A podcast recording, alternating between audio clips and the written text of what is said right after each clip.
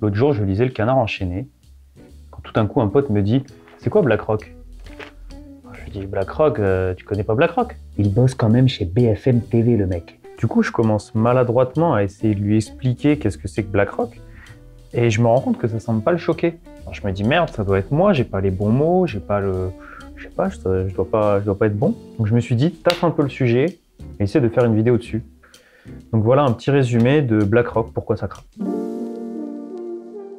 Alors tout d'abord, BlackRock, qu'est-ce que c'est? Créé en 1988 par Larry Fink, BlackRock c'est le plus important gestionnaire d'actifs du monde. C'est-à-dire qu'en fait, bah, il prend l'argent des, des gens, des gens qui veulent bien lui donner, pour le faire fructifier en le plaçant sur d'autres entreprises. La société vote dans plus de 17 000 conseils d'administration, possède plus d'actions dans Google, Apple, Facebook, Amazon et Microsoft que les fondateurs de chacune de ces sociétés. En France, BlackRock c'est le propriétaire d'à peu près 5% de toutes les plus grosses boîtes, c'est-à-dire euh, BNP, AXA, Renault, Bouygues, Total, Vivendi, la Société Générale. Mais avant de vous expliquer pourquoi c'est un problème, je vais vous expliquer comment il en est arrivé là.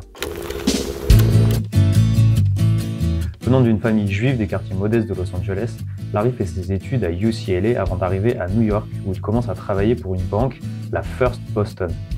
Il en devient le plus jeune directeur de son histoire à 29 ans. Mais en 1986, sur une mauvaise intuition, il fait perdre plus de 100 millions à First Boston et est viré l'année suivante. Bam Crise de 87, Black Monday. Good evening, everyone. The law of gravity hit Wall Street today and financial markets around the world for that matter. En 1988, Larry Fink intègre Blackstone, une banque chez qui il va créer avec son pote Rob Capito un gestionnaire d'actifs spécialisé en matière de risque nommé Blackstone Financial Management, qui se renomme BlackRock en 92. Entre 92 et 94, BlackRock passe de 17 à 53 milliards d'actifs gérés.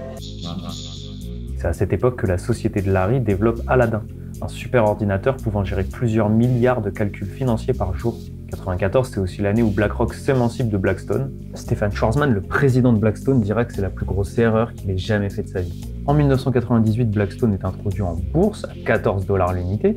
Pendant 10 ans, tout roule pour Larry, jusqu'à la crise des subprimes de 2008. C'est un coup de tonnerre dans le monde économique. Bon, on va pas se mentir, Larry, c'est un peu un des mecs qui est derrière la crise des subprimes quand même. Sans trop entrer dans les détails, il a largement popularisé le concept de titres adossés à des créances hypothécaires. C'est ces titres-là qui ont joué un rôle majeur dans la crise des subprimes euh, de 2008. Mais surtout, et assez étrangement en fait, Larry Fink et BlackRock vont bénéficier de cette crise. Parce qu'à ce moment-là, lui, c'est quasiment le seul à bien s'en sortir. Et donc, du coup, tu as tous les États, genre euh, l'État de New York, la Banque fédérale de je sais pas où, machin, tout le monde vient le voir en lui demandant, euh, s'il te plaît, gère mon argent parce que moi, quand je le fais, euh, je, je, je perds tout. À ce moment-là, il conseille et il dépanne tellement toutes les banques qu'on l'appelle Larry le dépanneur. C'est pas une blague. L'année suivante, on est en 2009, BlackRock achète la branche investissement de Barclays. BlackRock looks set to clinch a deal to buy Barclays Global Investors and the fund's industry's largest acquisition ever. Ce qui double ses actifs et en fait le leader mondial. Fin de game, il a gagné le Monopoly, bravo.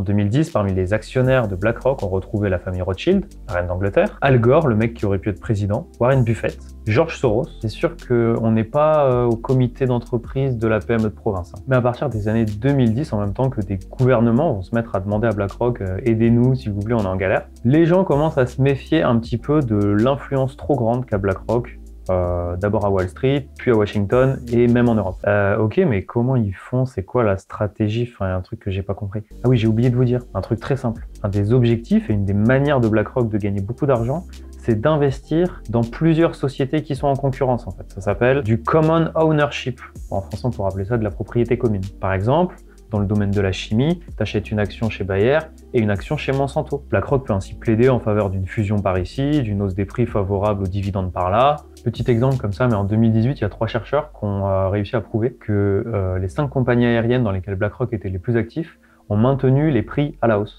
Habile, Bill. Ok, maintenant qu'on a parlé un peu de l'histoire de BlackRock, je vais vous expliquer un cas typique et très concret de pourquoi BlackRock c'est de la merde. C'est parti.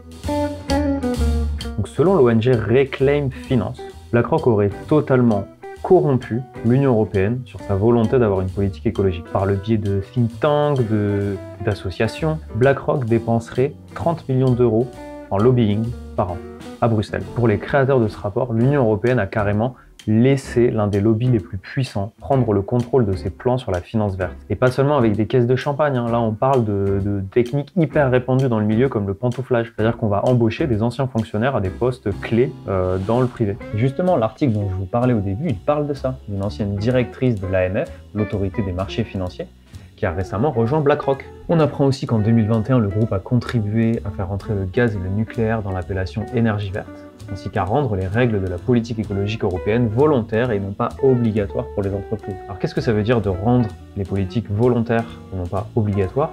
Bah, Tout simplement qu'il n'y a plus rien qui est interdit. Il faut que l'entreprise soit volontaire, il faut qu'elle accepte. Mais euh, faire des sanctions, non, ça va, oula, ça va, ouh, tu veux réguler le marché, pop, pop, pop. BlackRock, c'est un des investisseurs les plus importants dans 8 des plus grandes firmes pétrolières mondiales. Ils détiennent plus de 87 milliards de parts d'entreprises liées aux énergies fossiles. Bon, j'aurais aussi pu vous parler du scandale des masques en plastique euh, en Malaisie, de la corruption au Mexique, de la construction illégale de colonies en Israël, ou tout simplement du fait que c'est le plus gros investisseur du secteur de l'armement, de son super ordinateur Aladdin qui est pas très écolo et qui a supprimé des centaines de postes d'analystes euh, en 2019. Et j'ai même pas parlé de BlackRock en France avec les retraites, ça mériterait une vidéo entière. Il est venu assurément sept fois en France, donc quatre fois officiellement. Du soir de l'Elysée. Bah, en tout cas, ça a été le premier euh, industriel banquier à, avoir rencontré Macron avant, après son élection, bien avant les industriels Et français. Faire? Et il est, ben BlackRock, si vous voulez,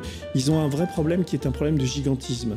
C'est-à-dire qu'ils sont devenus tellement puissants que, vous savez, c'est comment dire, les bourses mondiales, ça fonctionne comme un casino. En fait, le plus dingue, c'est que malgré tous ces scandales, BlackRock joue la carte d'une entreprise euh, humaine. Partir de 2017, euh, Larry et BlackRock misent sur la diversification des conseils d'administration, surtout vers une féminisation.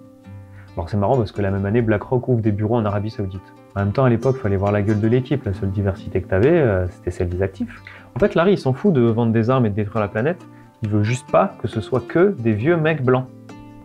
Et ça, c'est lui qui le dit. Donc là, en fait, c'est marrant parce qu'on a vraiment le pire du progressisme et le pire du conservatisme. C'est la liaison est parfaite. Aujourd'hui, BlackRock ne jure que par une communication basée sur l'écologie, l'inclusivité, la diversité. Et c'est en 2020 qu'on entend pour la première fois parler des critères ESG chez BlackRock. Et ce discours va se déverser partout, des entreprises aux institutions. ESG, ESG, ESG, ESG, ESG, ESG, l'ESG, ESG. Today is Diversity Day. Petit retour en arrière pour comprendre ce qu'est un ESG. Ça commence aux États-Unis dans les années 20 avec les premiers fonds éthiques qui s'opposent à toutes sortes de business assez immoral à l'époque. Puis ça se démocratise dans le monde de la finance à partir des années 90. Et en gros, les investisseurs ne regardent plus seulement combien tu gagnes, mais comment tu gagnes ton argent dans ton entreprise, sur la base de critères environnementaux, sociaux ou de gouvernance, ESG. Alors là, vous me direz, il est où le problème? Parce que c'est plutôt pas mal de s'occuper de la morale des entreprises. Mmh... Non. Bon, déjà, ce système de notation, il est loin d'être parfait. Par exemple, la société Orpea, qui fait des EHPAD en France, en 2021, ça, elle était hyper bien notée. Ça l'a pas empêché d'être accusée de maltraitance, de malnutrition envers les vieux. En fait, ce qui est intéressant, c'est que là, en réalité, on touche à la nature même du capitalisme. Est-ce vrai qu'une entreprise doit avoir dans son idéologie une recherche de justice sociale? Ça se discute, hein Pour avoir une piste de réponse, je citerai un excellent article du Monde diplomatique. Alors, à un moment, l'article cite euh, David Cameron, et non pas James Cameron. David Cameron, à l'époque, il est président du Parti conservateur, et il va devant les patrons, en gros il va devant le MEDEF anglais, et il leur dit plus les entreprises adoptent volontairement des pratiques responsables, plus un allègement du contrôle et de la régulation devient crédible. Et je trouve que ça résume tout. Et c'est exactement, exactement la meilleure leçon qu'on puisse avoir sur ce qui se joue. Plus ton entreprise euh, elle va jouer la carte euh, écolo, social, inclusif, plus euh, les autorités vont se dire euh, bon bah c'est bon, elle se régule toute seule, elle est géniale cette entreprise, il n'y a plus besoin de rien faire. Et dans l'article, on lit aussi que le mouvement de dérégulation promu par l'Union européenne s'est accompagné d'appels à Bruxelles à dépasser les obligations juridiques des entreprises par des démarches volontaires de responsabilité sociale, comme on l'a vu pour l'écologie plus haut avec BlackRock. Aucune obligation, que du volontariat. Bon là ça redit un peu la même chose, c'est une autre façon de le dire, mais euh, vous avez compris l'idée quoi. Et en fait, ce truc-là, c'est devenu quasiment omniprésent. Euh, toutes les entreprises se prennent pour des ONG. Il suffit de regarder le site de BlackRock, on dirait le site de Greenpeace.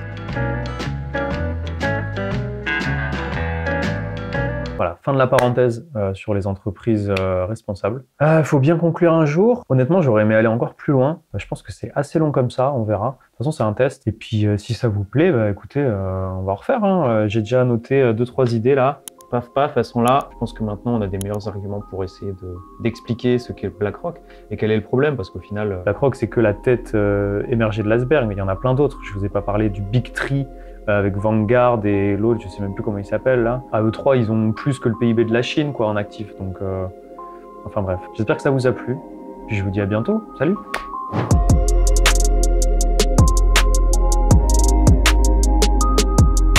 Bonjour et bienvenue chez BlackRock. Nous sommes le leader de la gestion d'actifs dans le monde comme en Europe et nous sommes présents en France depuis 2006 et fiers de compter aujourd'hui plus de 180 collaborateurs sur le terrain.